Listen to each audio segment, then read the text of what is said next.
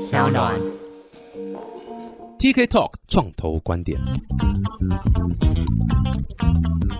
Hello，大家好，我是 TK，欢迎来到 TK 投创投观点。哇，这个一听到我今天的开场白这么兴奋，就知道我们又邀请到这个 NFT 或区块链相关的业者啦。每次聊这个 Web 三的东西都特别特别兴奋，因为本身呢就是这个 Web 三兔子洞里面的这个受害者，现在是完全在这个 Rabbit Hole 里面爬不出来，但是很很有趣啊，这个全新的一个世界这样。那今天很特别啊，我们之前请到蛮多在讲可能譬如说 NFT 的啦，或是钱包啦，但今天这一次是我觉得相当兴奋，是因为他们算是更底层了，有点像是这个你知道要打倒以太坊，没有没有到那么严重，但就是更底层技术的一个团队，然后他们的应用非常非常多，然后先从一个底层技术的方向来出发，就可以协助更多的企业，还有更多个人来做。呃，Web 三的一些服务，不哈拉啦，我直接先请这个呃创办人是 Thunder Core 的创办人 Chris，Hello，大家好，我是 Chris。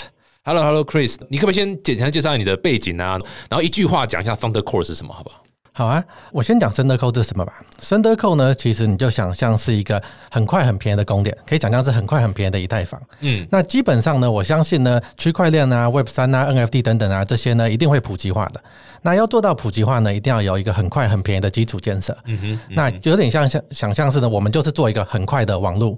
举个例好了，在没有很快的网络下呢，YouTube 是做不起来的。那就是因为有了很快的网络，YouTube 才做得起来。对，才能让这么多人同时使用。那我们也相信呢，因为呢我们的技术，我们做出了一个很快的区块链，让呢这个区块链世界真的能够普及化。哇，这个很屌哎！我们节目应该没有请过做这个，刚讲一场底层就是现在呃 Chris 讲的最精准的公链呐、我们好像还没有请过这公链的叶子。为什么我们节目一直不请公链叶子来讲呢？因为公链实在太难了，我自己都不知道怎么聊公链这件事情。公链真的是为什么难？是因为呃我们要解决的问题非常非常多哦，很很多人在讲什么什么不可能的三角啦，或者是这个为什么以太坊大家会觉得说，哎、好像还不是那么好，因为。哇，真的不容易，要做到去中心化啦，又是安全，然后又是这个你知道有效率什么，这真的是颇难啊。所以 Chris，你们的 Thunder Core 的特色可以做到又快又便宜吗？是这个意思吗？你刚才是这个意思？当然，我觉得是又快又便宜又安全。嗯嗯嗯，所以你们不要太 technical，因为我会接不下话。但你们大概是怎么样去做到这几点呢、比较多其实是我们有一个新的共识协议。嗯，那很多时候呢，一个东西呢重新来做呢，其实比较简单。那像以太坊，其实现在他们也想要做到像是 Proof of Stake，就是一个也是想要做这以太坊这比较新的公司二点零，对。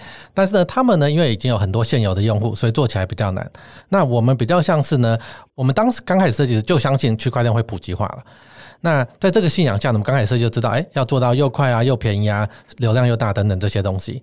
所以我们比较像是把以太坊二点零的很多想法呢，我们之前就做了。那我们从头开始做，所以这方面简单很多，导致我们可以做到的又快又便宜。那我们同时也有数学证明，是说怎么的整个公司协议是完全是安全的。哇塞，各位，这个刚刚 Chris 大概讲第二句我就听不太懂了。没有，不过其实就是大家在看以太坊啊、比特币啊什么，这个都叫公链，所以能够在上面这个各位拿到的 token 啊、比特币在传来传去啊，或干嘛干嘛做这些就是城市应用在以太坊上面，这都是底层的一个架构，就是这公链。那 Thunder Core 就是另外一个公链的概念，就另外一个生态系。那当然之后会呃很有可能跨链啊什么之类的，跟大家做更多的不同的互动，但是有点像是一个区块链产业里面一个新的一个生态系的那种这样的概念啦。那哎、c h r i s 为什么你会想做这个？你的背景是什么？你是都在台湾长大吗？还是你是大概背景是怎样？可以介绍一下？啊，我小时候是台湾出生的，嗯那我呢高中的时候就去美国读书了。然后之后呢，我是在 Berkeley 读 Computer Science 读大学，哇哦，然后 Berkeley 读完以后呢，我是去 Carnegie Mellon 康乃基美林读 Computer Science 的博士。哇哦，所以 Berkeley 那边应该都一直在呼大麻嘛，对不对？当时没有接触这些东西，对。是节目上要这样讲，没错没错，对，正确的，对吧、后来 Computer Science，然后到你说到哪边？到 Carnegie Mellon，哦，Carnegie Mellon 那边康乃基美林，对，对，Carnegie Mellon 那边诶也是非常有名学校，也是念 computer 吗？也是念 Computer Science，然后是念 Computer Science 的博士，对。哇哦，哎，博士创业，你哪根筋不啊？不是，你怎么会想到？对，因为，很少念到博士还在创业。我其实念博士，可能当时我也念的比较快，我二十二岁就毕业了。喂，what？二十二岁就拿到博士了？对，然后我拿到博士毕业，其实我刚开始也不是先去创业，我刚开始呢就是先去 Google 工作了一会儿，之后才创业的。哇哦！哎，等一下，等等，所以是跳级的概念吗？还是怎样？呃，我为什么可以二十二就拿到博士啊？在美国呢，很多学校是你学分够了，你就可以毕业。那我等于是、哦对我读的比较快，那等于是高中也跳级了，大学也跳级了，那博士也算是读的比较快。对好，哎、我们今天节目就录到这里好了。再录下去，我自尊心严重受损，太厉害了吧！这真的是太扯了。这个我觉得这样的教育其实蛮好，就学分拿到了，你就去尽快做你自己想做的事情。我觉得这个台湾对不对？这个什么兵役就卡了这个一年两年了，还来个最硬十四天的教招哦，没啦，现在现在是需要这个东西。不过哎、所以你先去 Google 呃工作嘛，对不对？然后工作多久啊？我在 Google 做差不多两年，但在做的时候呢，我本身就有想要创业。嗯，那但是当时觉得创业的时候需要有一笔资金，所以我最开始的时候我是自己写程式，在网络上玩德州扑克赚钱。哎、为什么这么多区块链的这个从业人都是 poker 出身的？这样我本身对 poker 也很有兴趣，然后是当时呢是写德州扑克赚钱，那存到一笔钱以后呢，我就自己做了一间游戏公司，叫做 Playden。嗯其实当时呢，很大一部分是那个时候差不多是二零零八的时候，嗯，然后呢，那个时候 Facebook 刚好开始开放它的 API，是那当时我就想着说，诶 f a c e b o o k 是一个很好的呢，同时可以接触到很多用户的地方。那我就想，如果说我要来创业，那我到底呢，可不可以利用说这一个新的现象？那刚开始的时候呢，我其实先试了一些不同的主意，像最早呢，我先是说，诶，如果要创业要赚钱嘛，那我就先试了一个 e-commerce site，有点像是卖东西的，但也是透过 Facebook 的。那主要呢要做的不同的是说，你可以介绍朋友来买东西，如果他买东西的话，你可以拿一部分的钱像 social commerce 那种，social commerce 的方面，对。嗯但是后来发现呢，很多在 Facebook 上的人并不见得想推荐朋友来买东西。是那后来就想，好吧，那我们试着来做一些呢，大家比较愿意推的或比较 viral 的东西。那后来我就想来来做个 dating site 好了，嗯而且刚好那时候我也是单身，所以觉得哎、可以来自己先解决自己的问题啦说不定可以来用一用。对，而且还黑箱一下嘛，漂亮的，哎，真的怎么就 match 到自己这样子？对啊，那当时呢是做了一个很简单的应用，叫做 URQ，就是呢你呢到这个应用，你告诉二十个朋友很可爱，我告诉你呢你自己多可爱。那发现，在 Facebook 上有很多人很想要知道自己到底在整个朋友排序里头到底长得多漂亮。多可爱，对对那先做了这个应用，那这个应用其实呢，因为真的有很多人愿意，就是说很想知道自己到底多可爱。对，那因为这个状况下很变得蛮 viral 的，然后很快呢就涨到超过一百万的 DAU。哇哦，但是发现呢，很多人呢一旦知道呢自己多可爱以后，就再也不回来了，就 OK 知道了，OK 就那就没有再开启了，这就样在没有开始。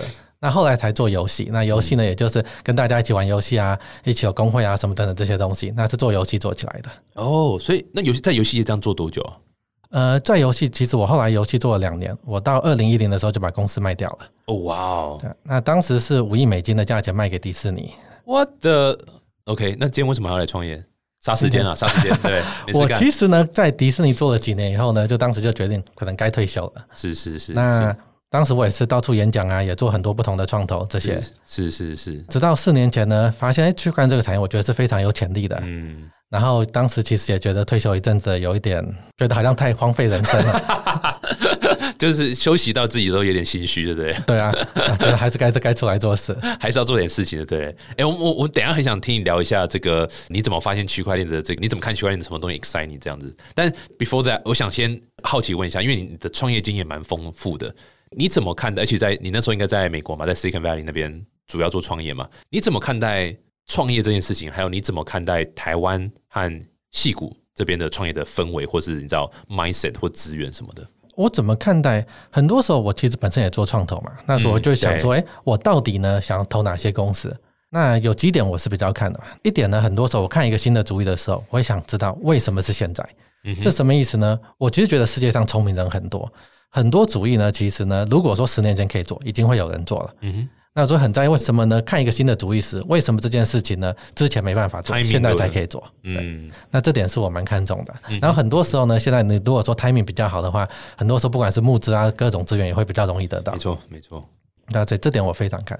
那另外呢，你刚才讲到说台湾跟戏谷这里不太一样的，我觉得其实最大不一样的是呃募资的环境非常不一样，哎，这个完全是 对，一定肯定是这个很不一样。而且大家很多投资的理念想法不太一样。嗯，像台湾，我觉得很多，因为之前台湾很多是制造业，所以很多投资人在看的时候，尤其是台湾的投资人会看，哎，你到底有没有赚钱啊？这些这个方向。是是，那在戏股反而比较多看的是你有没有潜力翻很多倍，嗯哼，这整个投资理念是完全不一样的。嗯哼嗯哼嗯哼，像在戏股很多时候，我投资的时候是说，我可以投资十间公司，有九间公司会失败，但那一间成功的可能要翻一百倍。对对那所以我反而是看的是这个有没有潜力做得非常大。对对，那很多时候在戏股甚至投资的时候，反而是有 revenue 很重要，但你多赚钱其实完全不重要。嗯哼，嗯因为有 revenue 代表说，哎，你有这个市场，代表有 product market fit，这是有个 proof 啦，不要说你都是个 idea 空头，这个 idea 或这个 idea 真的有这个需求。对，。有人会付钱，就是有需求，对，然后呢，很多时候你反而是像这戏股里头有很多公司是，他们刚开始其实一直都是很亏钱的，然后呢，只是做大了以后再想办法赚钱。嗯哼，那这里例子就很多，不管是 YouTube 很亏钱，Facebook 啊、Twitter 啊这些东西都是这样子的。对对对，但是这些公司呢，可以在戏股运营，因为他们在戏股可以拿得到资金，投资人看到，哎，这个用户很多，有潜力。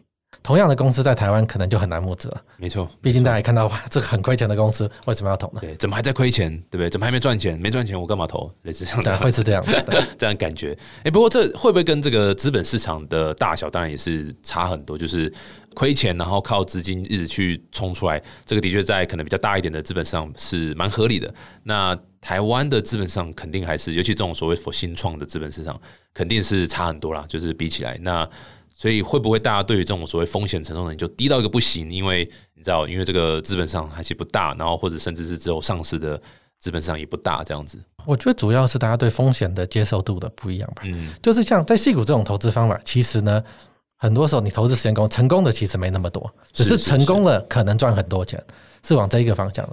那你如果说比较保守，说你只投说已经赚钱的公司，那至少呢你亏本的几率不会这么大。但是呢，很多这种呢潜力也没那么大。对，哎，所以这个真的是，那你会建议台湾的新创团队到美国募资吗？或者到海外募资吗？看你是做什么，那你如果说是做互联网这方面的呢，我非常建议呢到海外募资，甚至从海外市场开始你说物联网还是互联网互联就 Internet 啦。，Internet 方面，哦，对，就建议是到海外去募就对了。不止到海外募资，甚至走海外的市场。嗯嗯，懂。然后公司也是海外，对，呃，公司是海外，在海外家也搬家到海外。不见得是搬家到海外，是是是，哦，所以那个移民手续不用先办，是不是？海外募资人不见得要在海外，哦，是是是啊，对不起，你看我的这个观念又错了。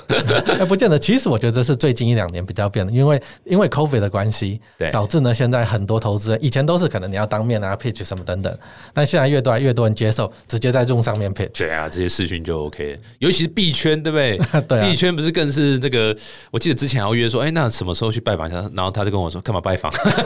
试训就好了，这样子。对币圈的速度是非常非常快啊！拉回币圈，所以呃，是什么原因让你觉得这个 blockchain 这么的 exciting，这么的让你觉得说，OK，我不能再虚耗人生了，要下来做事情这样？当时其实呢，最早前之前有 Crypto Kitty，嗯那当时 Crypto Kitty 红起来的时候，我就发现，当时呢有点像做 Crypto Kitty 红起来的时候 overload 了以太坊。对，没错。那那一阵子时，我就在想说，哎，我就开始多研究这些区块链的技术。那发现我觉得这是一个非常有用的技术。等一下我也可以多讲一下为什么我觉得这是很有用的技术。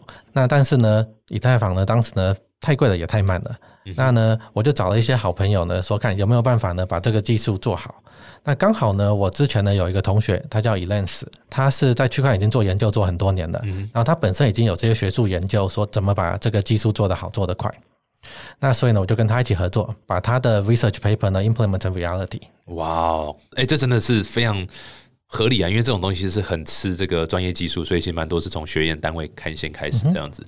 所以呃，那时候你一开始为什么想做公链而不是其他的切入点呢、就是这个技术大家肯定都知道哦，区块链很 exciting，但为什么你那时候觉得哎应该做个公链？就是因为那个 paper 吗？因为因为你的朋友这样写。其实主要是一但一部分是有这个技术能力，那另外一部分呢也是觉得有这个需求，嗯嗯，就是因为 crypto 可以让我看到，哎，觉得区块链这个世界以后会普及化，对对但是需要普及化的话呢，你一定需要有一个又快又便宜的供链，才有办法做到这件事情。没错没错，就像你如果大家没有好的网络是做不起来，没错，没错，没错对。哎，那你怎么看现在这么夯的 NFT 啊？就是从你的角度，你怎么解释 NFT 是什么？我觉得 NFT 是一个有点像是一个数位独一无二的东西。嗯嗯，那 NFT 就像现在其实很多 NFT 啊，很多人在卖比较像是在卖艺术品一样。对，那区块链的技术呢，让你可以证实一个东西是独一无二的。嗯哼嗯哼，那独一无二的呢，而且呢，你可以把所有的买卖历史啊这些东西都追踪的一清二楚。对对，所以这个是一个，但为什么这个会是这么的 exciting 呢、是你知道为什么大家会突然需要对一个数位商品做一个追踪清清楚楚的这样的一个一个需求啊？其实很多时候，我觉得艺术品呢，它的价值来源呢，一大部分是它的历史，而另外一部分是它的独一无二性。嗯嗯嗯，没错。大家大家可以想象，这个假设这有一个 NFT，它今天被我 TK 曾经拥有过，哇，那个价值绝对是翻倍嘛，对不对？嗯哼，对啊，呃，希望。谢谢你被我 被我那个放话进去这样子。对啊，但是像很多时候你 NFT 呢，你不同历史是不一样的。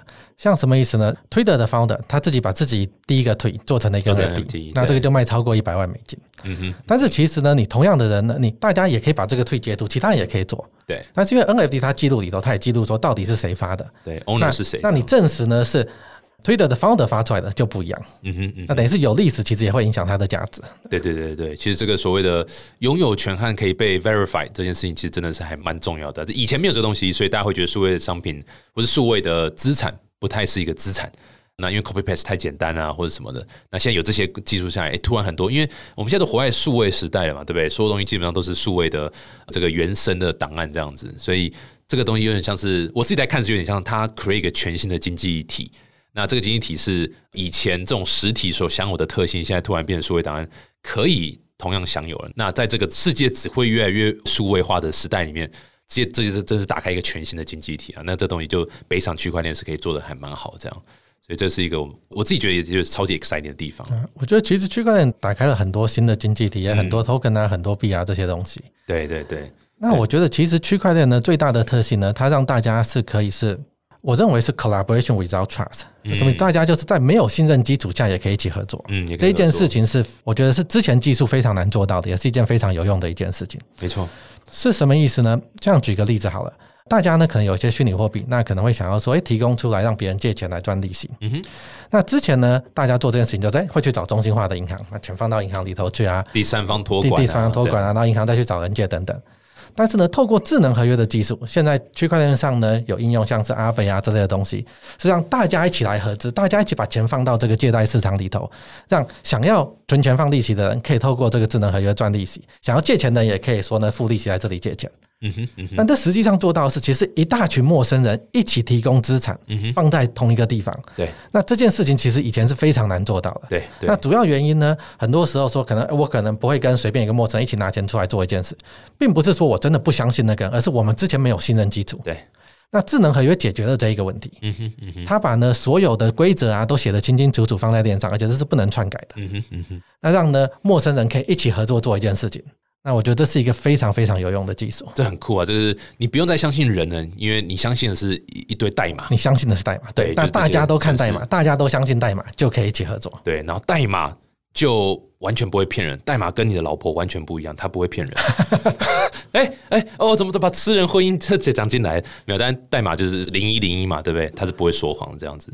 对，所以大家会相信，所以这 trustless 是区块链一个很重要的一个点呐、哎，所以讲到这个话，我相信这有点像 Web 三的一个精神嘛，就是你知道，就是所谓的共同来做一件事情，然后 trustless，然后 permissionless，你不用担心哦，你你的这个什么资格啦或什么这些东西。那应该很多这种传统的企业，我们讲 Web 二点零企业。他们要如何进入这样的一个 Web 三的领域啊？你们你们的服务或者你们的东西是可以帮助到他们吗？对啊，所以其实现在有很多 Web Two 公司，它不管可能想发币啊、发 NFT 啊，都可以透过我们的公链跟我们的 API 来做这些事情。那我们现在最主要做到的是，当然我们公链已经上线三年了，所以其实这完全都可以用的。嗯，但我们另外呢还开发了一套 API，让呢这些各个大公司，你可以不需要有区块链的工程师，就可以做区块链上面的事情。哎呦，哇塞，这听起来很方便。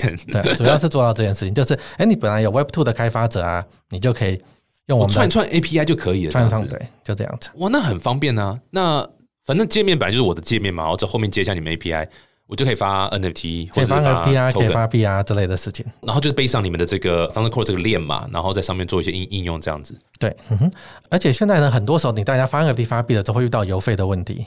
对啊，那在我们链上呢，其实你只要 staking 呢，我们就可以帮让确保呢邮费都我们这里来处理，哦所以你也不用太担心邮费太贵啊之类的 issue。可能要解释一下什么是 staking，这个 Web 二点零也可以了解一下。所以我们现在设计的 API 是呢，我们并不是说我们卖 API 这边赚钱，因为我们本身是做供电的。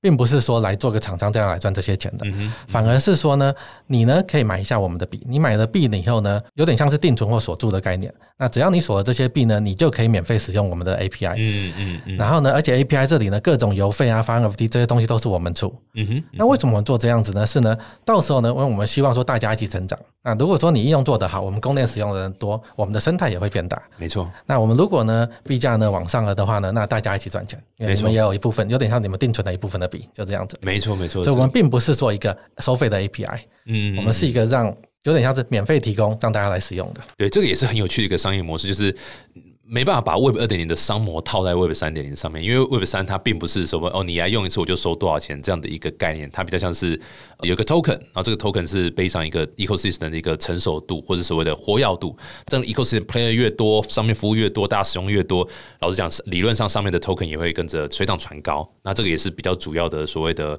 商模啦，有点像这样感觉这样。比较比较不太一样，有点像是大家都是合作伙伴，我们大家都用互相的用大家自己的大家的 token 这样子，那大家一起合作，大家一起成长。对对对对其实这是一个 Web 三里头很不一样的理念，没错，因为呢，你可以让很多人都拥有你一部分的币，或者呢一起来参与决策等等这些事情。因为现在也有很多像是去中心化的机构，像是道啊这类的事情。对对那有点像是大家都有币，大家可以一起投票，大家一起做决定。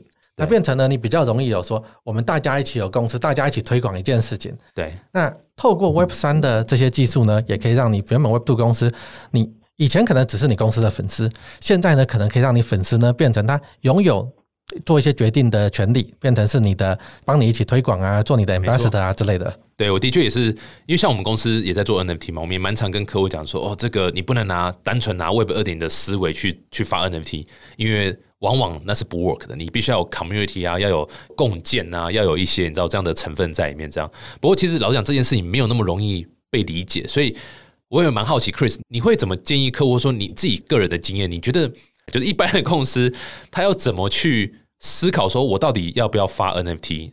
或者是我要不要做呃发 token 这样？那如果我要做不管是 token 或者 NFT，我的目的要是什么啊？我为什么要去做这这件事情？你你们通常有没有什么案例分享，或是你们的经验可以分享一下？我觉得其实这里很大一部分也看你目的是什么。嗯那现在呢，很多公司呢，他们想法可能是，哎，我们就想做行销、做推广。嗯哼，那这类事情呢，其实我觉得，如果说你们像 Web Two 公司有兴趣做的话呢，可以先用一些比较简单的推广方式开始。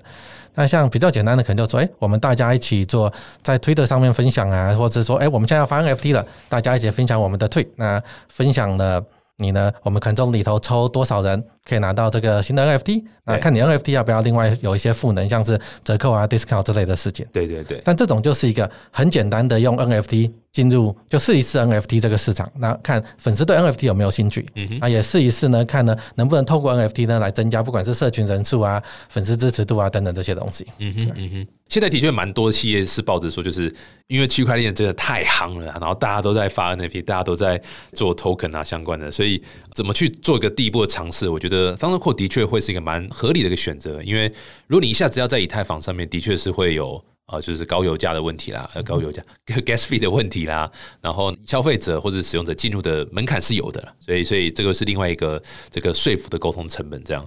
哎，不过说老实话，做公链啊，为什么你知道我们当初也在看区块链要玩什么时候，我们还是不敢做公链？一个原因是你要推一个 ecosystem，对不对？你要去让大家来上面使用你的链这样子。那这个是也是不容易啊，这个也是颇难的。所以你你们怎么推广 Founder Core？你们怎么去找更多的 player 上来？你们怎么去 build 这个 ecosystem？我们其实呢一部分呢，当然是我觉得我们有很好的产品跟很好的技术。嗯那现在呢，大家呢很在就是速度快跟邮费便宜。嗯哼嗯哼那另外一方面呢，我们自己有一些我们的特色。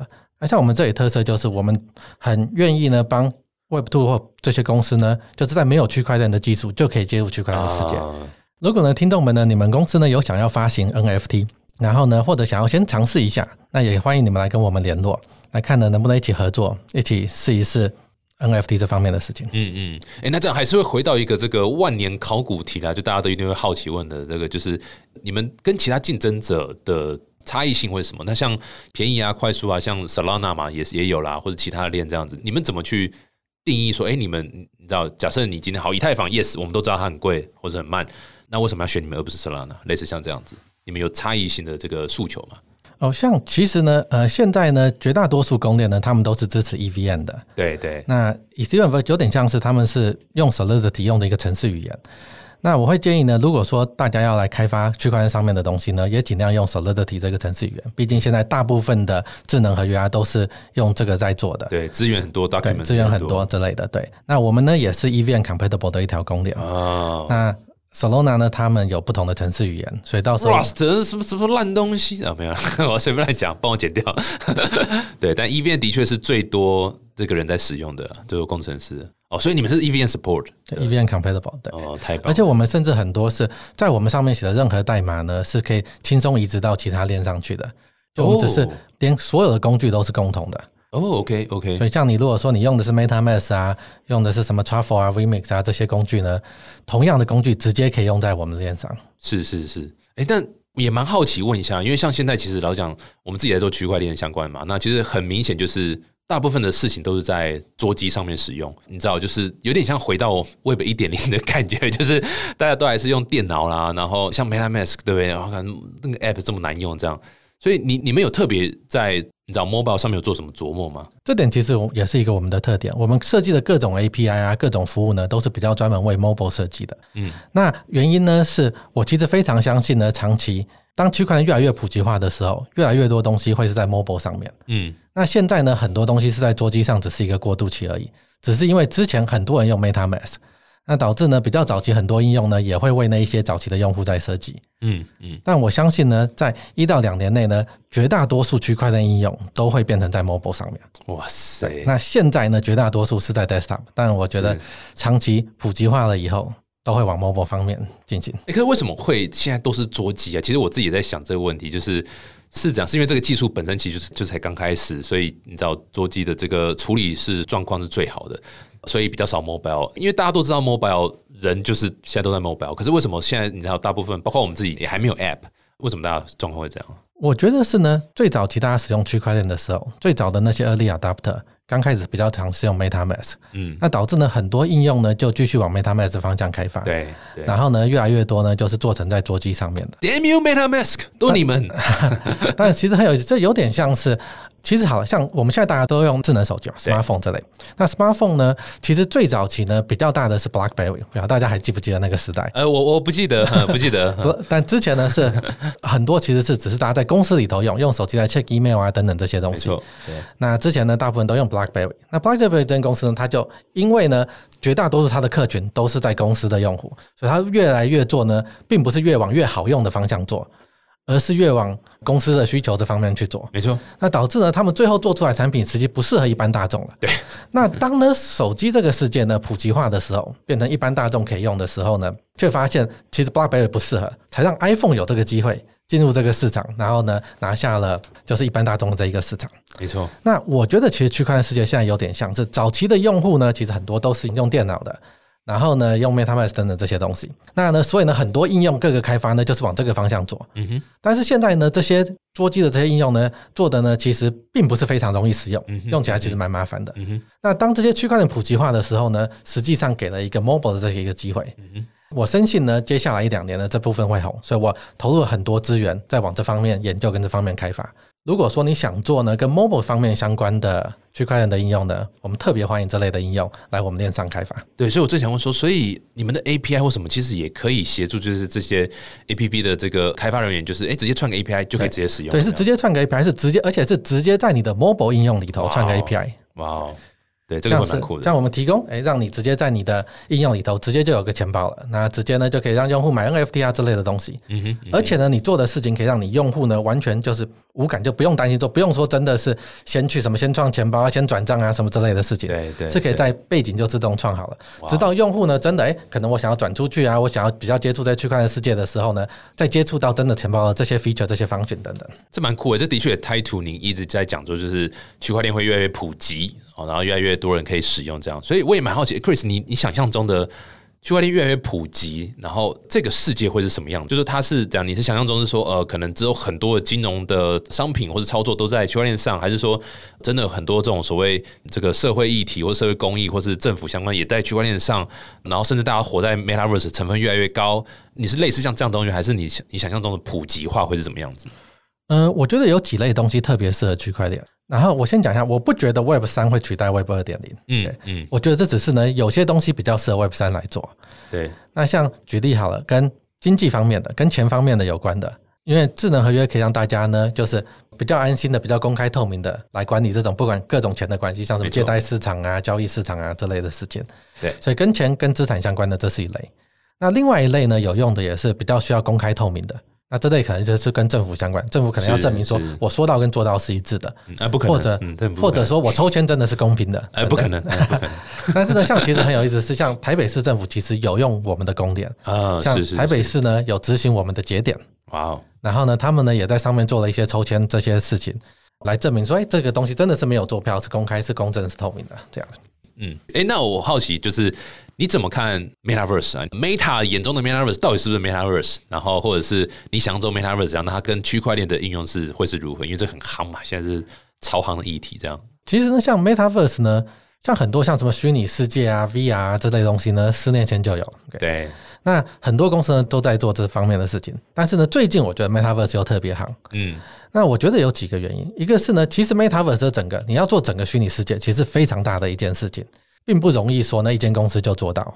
所以呢，很多时候呢是需要呢很多公司一起来合作的。嗯哼，嗯哼，另外呢，你在做任何事件呢，其实有个经济体系是非常重要的。是是，那呢，区块链呢，我觉得呢，就帮助了解决了这两个问题。因为智能合约的关系，让很多呢公司呢有办法一起合作做对，事。用同一个协定，对不对？其实很好讲。你可以用协定，或者你用智能合约等等这些。嗯哼，另外呢，区块链呢也让呢比较有可能就有个建立一个就大家一起共同的共同货币是什么意思呢？假设现在好了，大家很多公司可能想要一起合作，那一起做一件事情，但是如果你需要一个经济体系，你需要有个货币，嗯哼，你需要有个货币呢，你让任何一个人发，可能大家都说，哎我为什么相信我的经济体系货币给你发？嗯哼，那像之前呢，其实呢，Facebook 呢也有试着做过 Facebook Credit，对但他们试了几年以后，发现做不下去，嗯哼，就放弃了。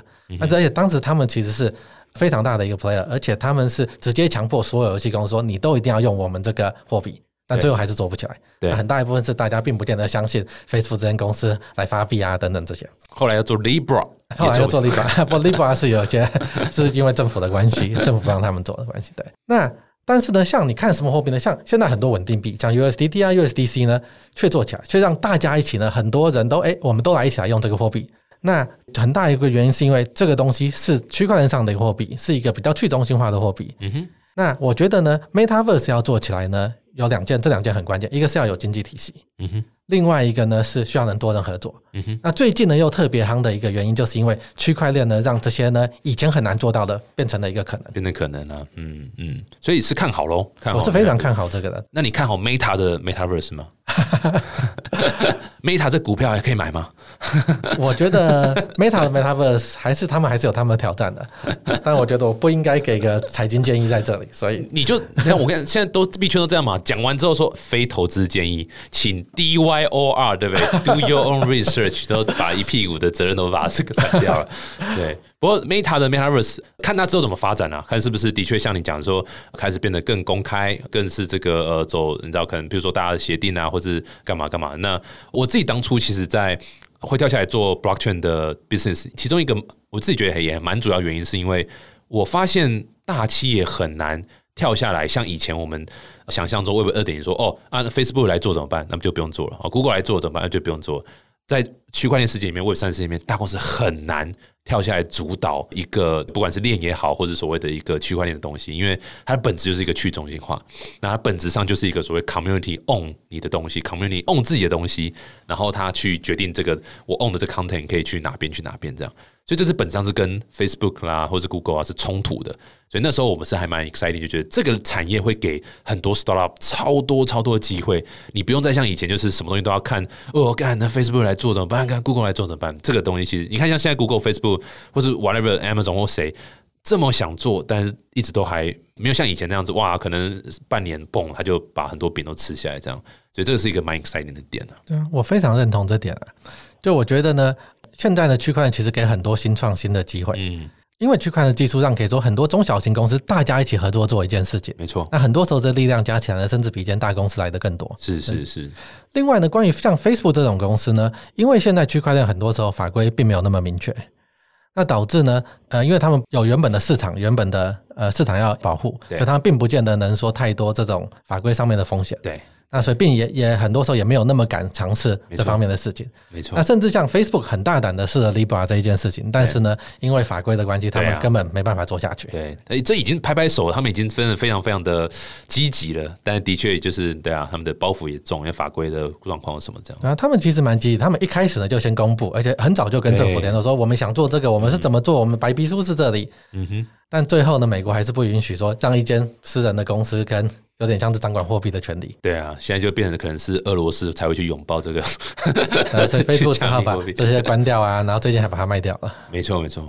哇，这个真的是啊，这个每次讲到区块链都会聊很久聊不完。不过我自己个人觉得，就是虽然不知道到底会什么时候或怎么样，但是不太可能全球这样发展，区块链发展就只有那两个链在那里 dominate 所有东西，不太可能。所以它其实还是会有很多这个新的这个链会起来，那也蛮开心，就是哇，这个 Thunder Core 有一个蛮酷的切入点，然后你知道很不一样的 offering，可以给呃大家这个市场来做不同的选择了。那你们公司有缺人吗？聊聊聊得很开心，我突然有点想要去应征。你们有缺 chairman 吗？还是 CEO 吗？哦，对啊，最近其实我们有非常多的 position 哦哦哎哦，但没有那两个，是不是？是对啊，recruiting 有没有 recruiting？很多听众听一听，应该是非常 exciting 这样子。对啊，而且我们最近公司也在扩张当中。嗯对。那我们呢有各很多 position，不管是从 marketing 啊到 engineer 啊这些呢，都在找人。那也是欢迎大家来应征，我有就都缺就对了啦，都缺对。都缺都缺，但就是除了 chairman 和 CEO。啊，呃，突然语塞。没有，今天相当开心啊，请到 Chris 的的 Thunder Core 呃 founder 啦哈，然后来来跟我们分享一下这个区块链啊、公链啊。那如果大家想更了解的话，可以去哪边多了解一下 Thunder Core 的东西呢？你们网站吗？还是可以直接到我们的官网来看 OK 那是 sendercode.com。thundercode.com 哦，又很酷哦，酷，对啊，可以去看了解一下，里面就很多这个产品的介绍啦，然后怎么去联系他们做合作这样。你们现在有特别主要在你知道有点像呼吁更多 Web 二点零的企业来合作吗？你们现在是希望可以多打这一块吗？对啊，我们也希望呢更多，因为我知道其实现在有很多 Web 二点零的公司也在考虑说，哎我们要进入 Web 3的时代。对，那如果说你们有兴趣啊，想要知道怎么合作啊之类，都欢迎来联络我们。我们甚至给大家一起想要怎么运用 NFT，要怎么发币等等这些东西。对，很酷，很酷，太开心了！今天这个聊得很很开心，这个 Web 三点绝对是未来趋势啦！欢迎大家想要使用新的攻略，你就可以找 Thunder Core；想要发 NFT，可以来找 Fancy，我们再想办法跟 Thunder Core 合作，那就好了。